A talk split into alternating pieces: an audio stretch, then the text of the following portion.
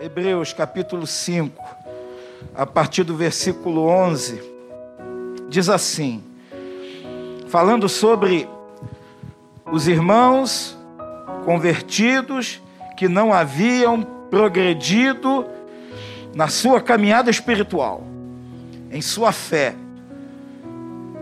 E às vezes a gente topa, às vezes na nossa vida, conhece pessoas que já estão ó, anos no Evangelho, anos caminhando com o Senhor, mas não progridem. Por dois motivos. O principal, eu entendo assim, é porque não querem mergulhar de cabeça na obra do Senhor. Às vezes tem dificuldade, tem limitações, eu entendo. Mas aqui a gente vai ver que, versículo 11 de Hebreus 5 fala assim: a esse respeito, temos muitas coisas que dizer e difíceis de explicar. Tem hora que nos faltam palavras, irmãos. Essa que é a verdade. Porquanto vos tende tardios, vos tende tornado tardios em em ouvir.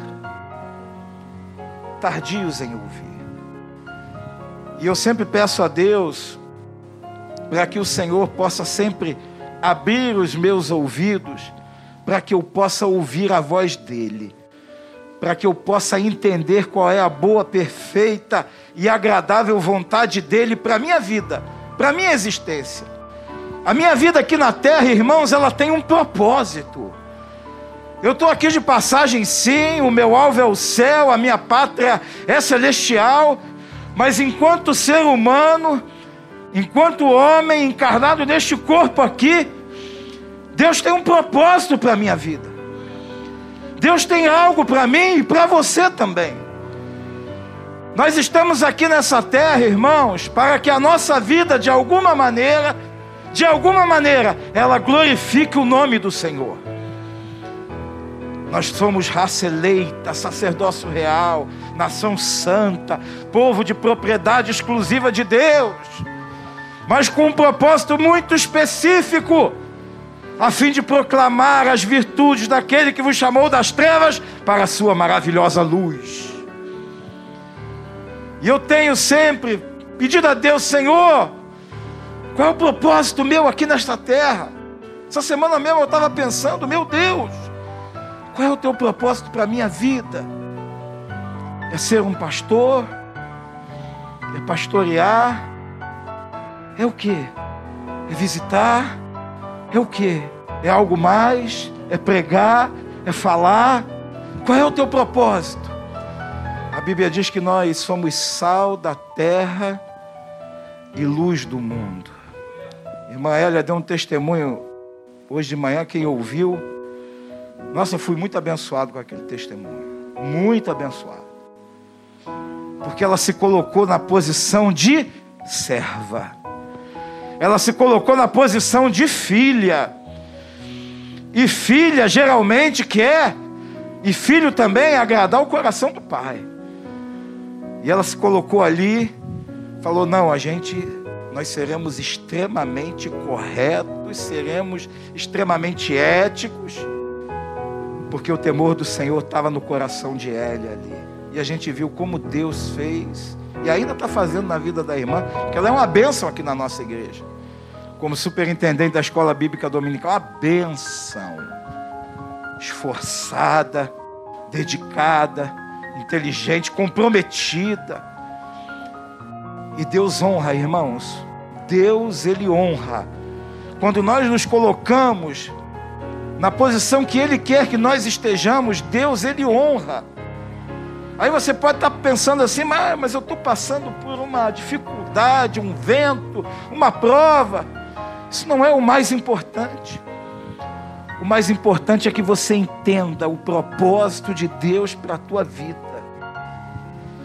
O mais importante é que você absorva de Deus, Senhor, eis-me aqui. Qual é a tua para a minha vida? O que que eu faço? Adestra as minhas mãos. Porque muitas vezes, geralmente, né, a gente se acha incompetente.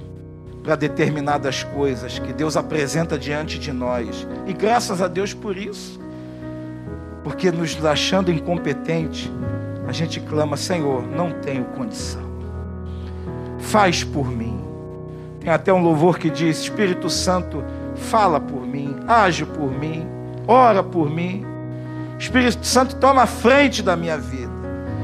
E ali aqueles irmãos, diz aqui o autor escrevendo para eles: olha, a esse respeito, ou seja, a dificuldade deles progredirem espiritualmente, temos muitas coisas que dizer e difíceis de explicar, porque eles tinham dificuldade de entendimento. Entendimento. Porquanto vos tem de tornar, vos tem de tornado tardios em ouvir. Pois com efeito, quando deviam ser mestres, atendendo ao tempo decorrido, tende novamente necessidade de alguém que vos ensine de novo quais são os princípios elementares dos oráculos de Deus. Assim vos tornaste como necessitados de leite e não de alimento sólido. Você vai dar um alimento sólido para uma criança que está sendo amamentada ainda, ela vai engasgar. Ela não vai entender que aquilo ali é para mastigar, para engolir, para forçar, porque ela ainda está mamando no peito da mãe. É uma criança que está sendo amamentada. Mas existe um time na nossa vida, irmãos. Nós nascemos, crescemos, a gente passa pela infância, adolescência, idade adulta. A maioria casa e vai, gera filhos e filhos geram outros filhos. A gente vira avô e depois o Senhor nos recolhe. É a vida. É a vida. E esse é o time da vida. Essa é a maravilha da vida. Ela tem começo, meio e fim, a vida aqui na terra. Mas a nossa vida ela vai para a eternidade. Isso é o que nos consola, isso é que nos alegra. E, mas enquanto seres humanos, a gente precisa aproveitar esse tempo da melhor maneira possível e pedir para Deus e falar para Ele: Senhor, eu tenho dificuldade, mas eu quero. Senhor, eu tenho dificuldade, mas eu quero. Eu quero que o Senhor haja através de mim. Eu não tenho muita coisa para oferecer. Fala para Ele. Mas eu quero que o Senhor, por graça e misericórdia, me use com autoridade, me use com misericórdia, me use para que o teu nome seja glorificado. E ali aqueles cristãos, eles não haviam evoluído espiritualmente. E essa palavra ela cala no meu coração, porque muitas vezes, irmãos, com tristeza a gente vê pessoas cristãs que não avançam, têm um potencial absurdo nas mãos de Deus, mas não se deixam ser usadas pelo Senhor. Irmãos, Deus ele usa quem quer, quando quer, da forma que quer, aonde quer, da maneira que ele quiser. Dispõe a tua vida perante a Ele e fala: Senhor, dentro das minhas limitações. Olha, eu sou desse jeito. Moisés era gago. Ele ficava ali, mas Senhor, eu, a língua minha é pesada. Deus até se irou com ele, mas rapaz, eu escolhi você. E Moisés ali falando, mas Senhor, não sei falar. Tá bom, eu vou botar Arão para ser a tua boca, homem eloquente. Então você não tem mais desculpa. Vai e faz a minha vontade. Qual é o teu impedimento? Qual é o meu impedimento? Eu estou pregando aí, mas eu estou rasgando na carne. Deus, o Espírito Santo, pergunta para mim, Roberto, qual é o teu impedimento para você fazer mais? Para você estar mais na minha presença? Para você ler mais a minha palavra? para você orar mais, para você jejuar mais, para você visitar mais, para você ser mais pastor. Qual é o impedimento? Deus pergunta para mim. E Deus pergunta para você nessa noite: qual é o teu impedimento? Deus não quer que você tenha uma vida meia-boca espiritual. Deus quer que você seja pleno, pleno da presença dEle. Irmãos, os dias são maus. Os dias são maus, são tenebrosos, são difíceis, trabalhosos. Mundo aí fora, irmãos, não tem nada, absolutamente nada para nos oferecer, nada de bom. Se não fosse, nós cantamos aqui graça sobre graça. Se não fosse a graça de Deus ter nos alcançado, o que seria de mim, o que seria de você? Se não fosse essa graça maravilhosa, esse favor imerecido ter te alcançado, onde você estaria agora? O que você estaria fazendo? Com que tipo de pessoa você estaria se relacionando socialmente? Eu não sei. Mas eu sei que hoje nós estamos aqui na casa de Deus, na casa do Pai, aonde há liberdade no Espírito Santo. E aqui eu tenho liberdade, irmãos. Eu lembro quando meu pai e minha mãe eram vivos. Eu ia na casa da minha mãe, eu tinha liberdade. Eu entrava, saía, eu tinha liberdade. E era acolhido como filho. Eu entrava, fazia o que tinha que fazer e Deus me abençoava, e ali, mesma coisa, Deus conosco. Você está na casa de Deus, você está na casa do teu Pai. Tenha liberdade para interagir com Ele, para falar: Senhor, estou aqui, estou aqui na tua casa. Mas olha só, hoje eu não vou te pedir nada, não, hoje eu vou te adorar. Hoje eu vou glorificar o teu nome, no meio da tempestade, no meio da prova, de frente aos meus gigantes. Eu vou louvar o teu nome. Eu vou glorificar o teu nome, Senhor. Porque eu creio que tu és poderoso e que no meio do louvor e da adoração o Senhor faz milagres. Senhor derruba gigantes. Senhor faz maravilhas. Qual é a tua necessidade? Qual é a tua dificuldade? Qual é o teu gigante? Qual é o teu deserto? Qual é a tua prova? Qual é o vento que você está passando? Irmãos, eu não sou da aeronáutica, mas o avião ele só levanta voo com vento contrário. E assim na nossa vida, irmãos. Muitas vezes Deus manda um vento para que a gente possa alçar voo. Lembra lá na passagem do Mar Vermelho? O que é que fez o mar abrir? Um vento oriental. Deus mandou um vento. E aquele vento Imagina aquele povo, Senhor, já estamos aqui encurralados, com o mar na frente, montanha do lado e os egípcios atrás. E o Senhor ainda manda o vento, mas esse vento foi para abrir o mar vermelho e dar vitória para o povo dele. Às vezes você não entende, às vezes tu não está entendendo que Deus está agindo, Deus está movendo, Deus está fazendo para te abençoar, para que você possa passar por essa dificuldade. Irmãos, a nossa mente ela é muito tacanha, muito limitada, muito obtusa. Falei um monte de palavra difícil agora. É, pastor Denivan deve estar vibrando em casa, mas é verdade. A gente não enxerga um palmo na frente do nosso nariz. Mas se a gente entendesse o tamanho do nosso Deus e como Ele tem o controle de todas as coisas, a gente descansaria mais nos braços dele. E às vezes Deus permite provas, Deus permite situações, para que a gente dependa dele. Como eu tenho aprendido a depender de Deus. E ó, vou falar uma coisa para vocês: como é bom depender de Deus. Porque você se anula. Em determinadas áreas da tua vida você fala: Senhor, Estou aqui. É eu e Deus nessa peleja. Senhor, eu não consigo fazer nada. Não tem como, estou travado aqui. As circunstâncias me cercaram, meus pés estão embaraçados, meu caminho está cheio de pedra, estou aqui.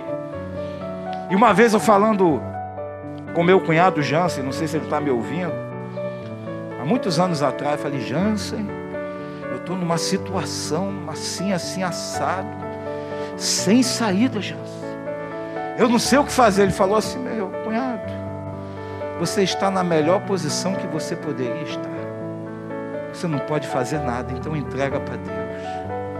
E Deus interveio com a sua mão maravilhosa sobre a minha vida e me fez caminhar mais uma milha. E toda vez que eu coloco diante de Deus, Deus vem, Deus intervém na minha vida e fala: não, vai por aqui. Ele mostra uma saída. Ele sempre tem uma saída, irmãos. Nem que seja o céu, ele sempre tem uma saída. Sempre. Ele sempre fala ao nosso coração, ele sempre nos conduz.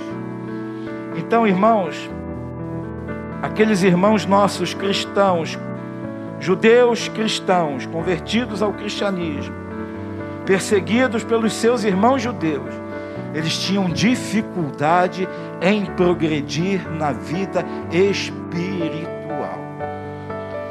Eu conheço pessoas que são inteligentíssimas, mas não querem avançar.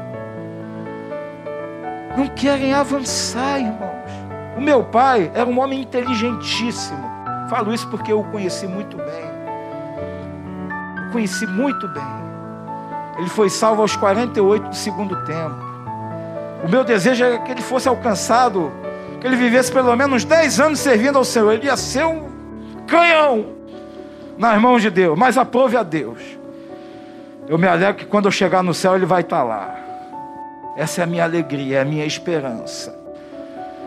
Mas às vezes, irmãos, Deus coloca dons e talentos na tua mão. Sabe?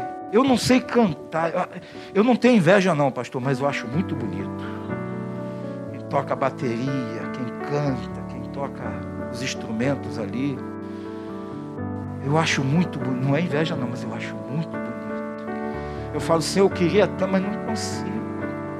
Eu já tentei e tal. Pode ser que Deus faça um milagre na minha vida e mude alguma coisa dentro de mim, ali eu consiga fazer alguma coisa.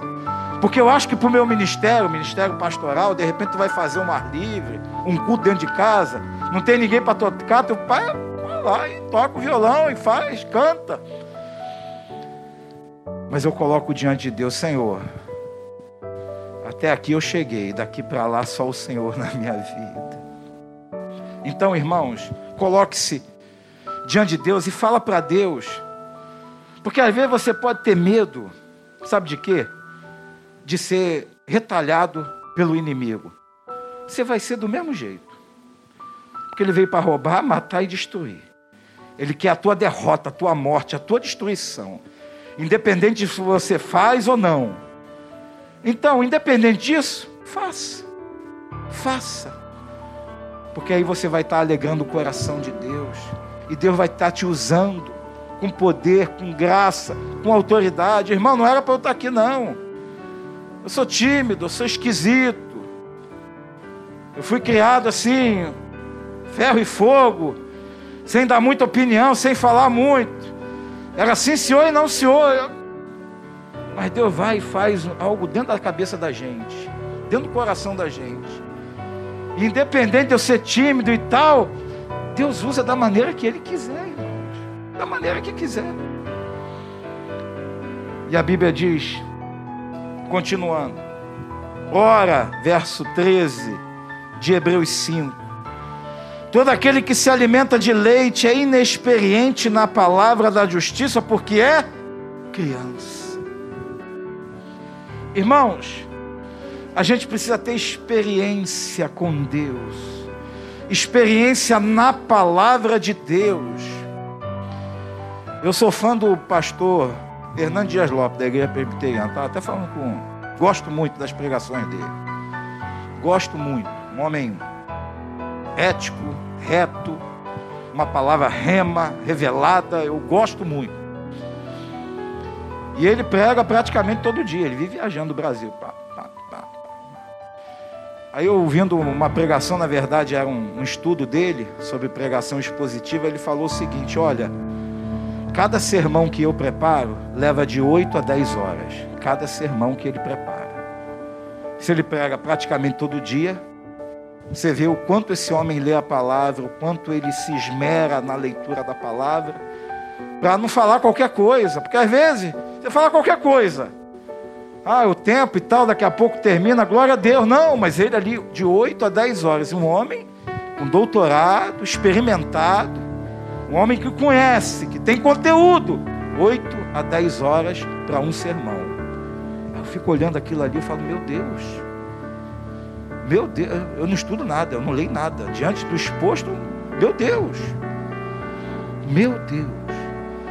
Então, às vezes, você quer pregar, você tem até vontade de falar, de ministrar. Irmãos, você sobe aqui nesse púlpito aqui, é uma guerra, né, minha filha? Uma guerra. Foi um mês ali, ó. Ah, vou pregar. Um mês miando ali no meu ouvido.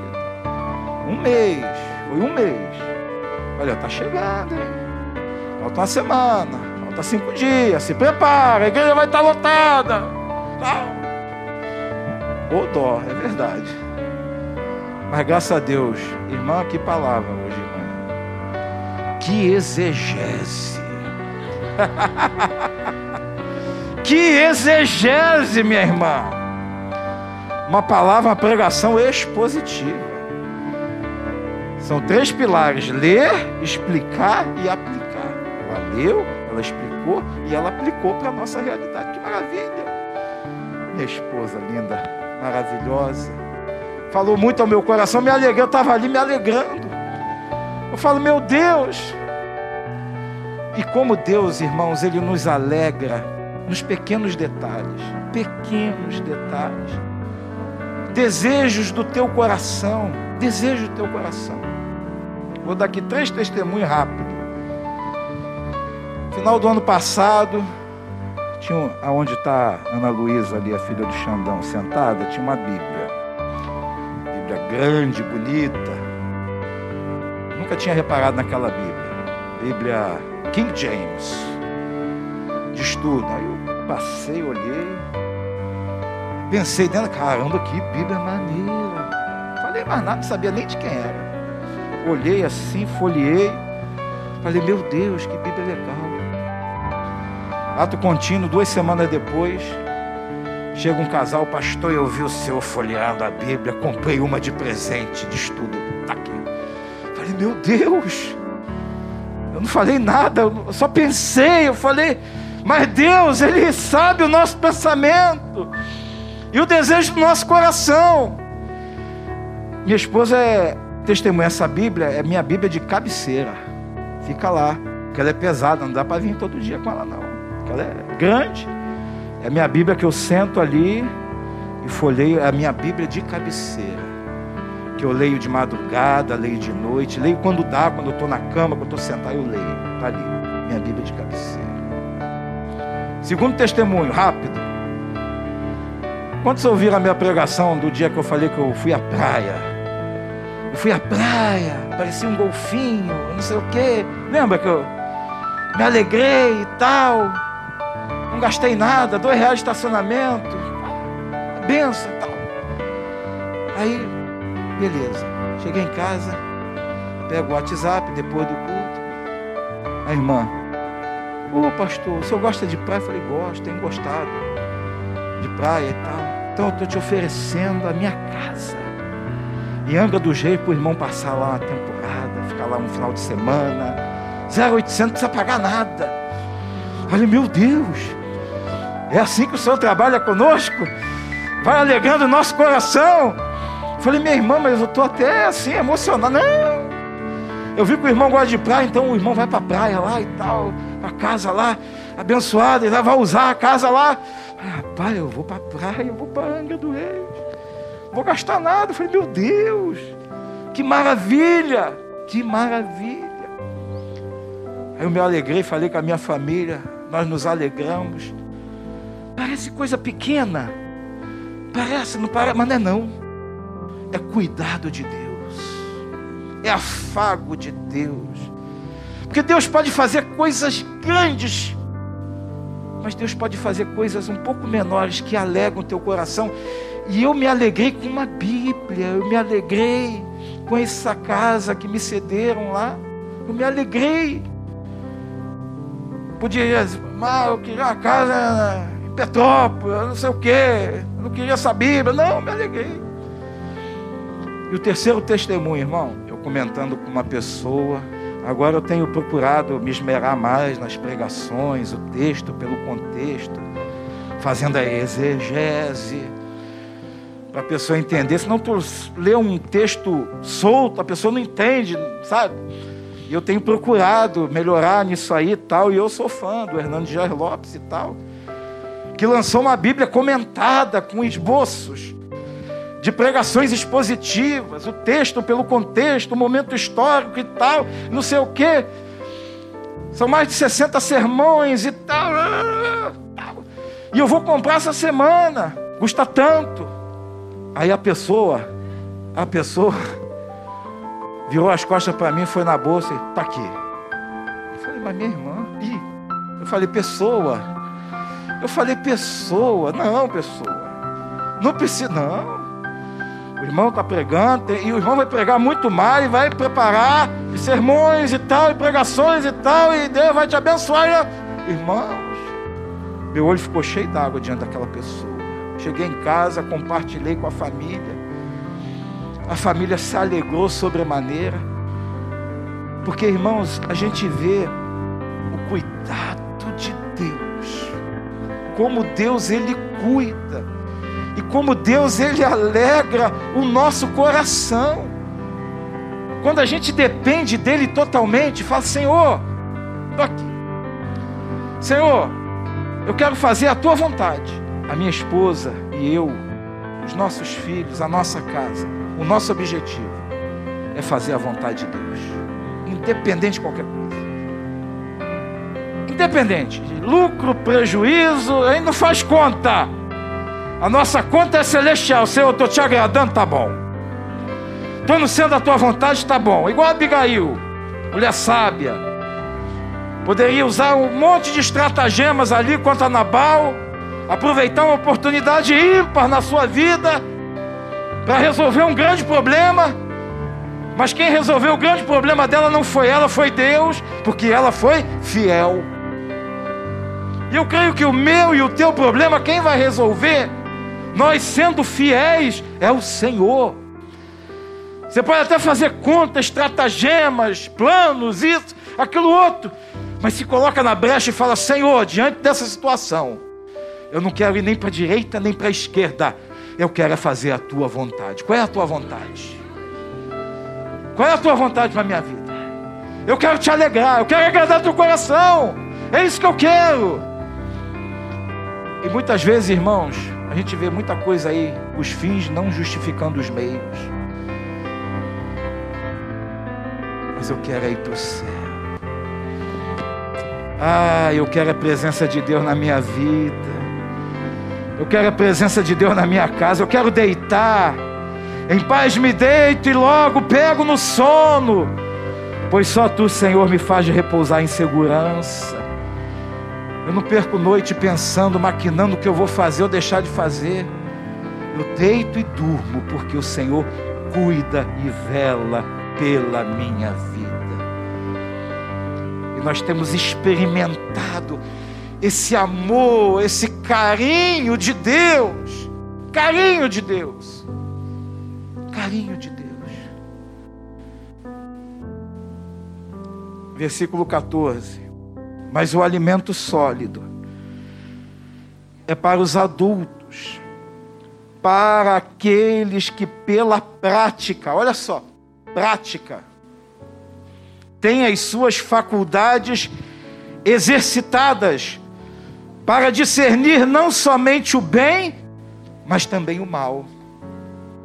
Quando você começa a praticar, a mergulhar na palavra, a viver a palavra de Deus, a Bíblia diz assim: que você tem as suas faculdades exercitadas, trabalhadas, para discernir não somente o bem, mas também o mal automaticamente vai vir sobre você o discernimento.